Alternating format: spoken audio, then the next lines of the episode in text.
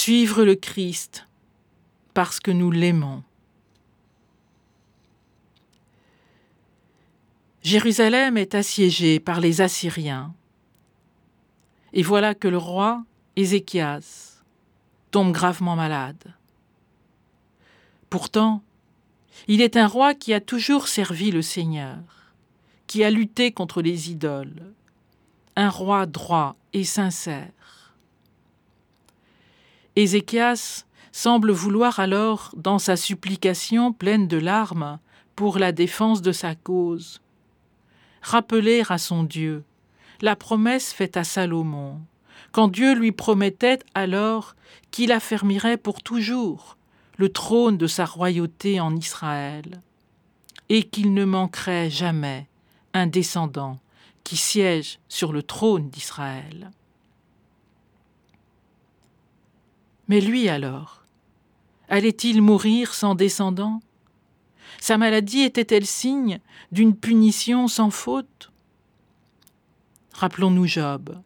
Pour ses visiteurs, les catastrophes accumulées en un instant dans la vie et le corps de Job sont le signe qu'il a péché.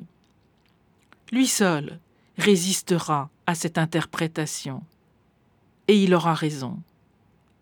Alors ici, comment comprendre, puisqu'Ézéchias était un roi intègre, comme Job était lui aussi un homme juste?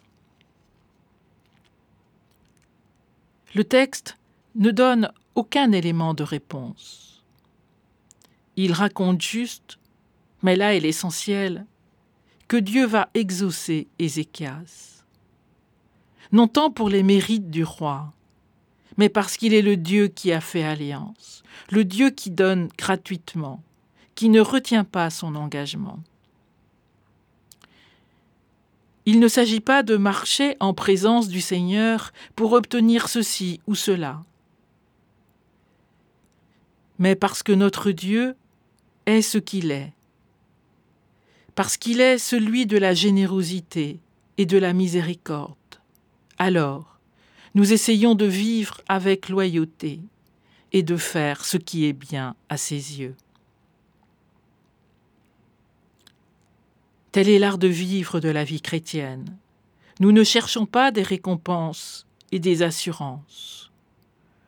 Confiant en Dieu, le Dieu de Jésus le Christ, notre désir est de le suivre au mieux, juste parce que nous l'aimons, et cela suffit.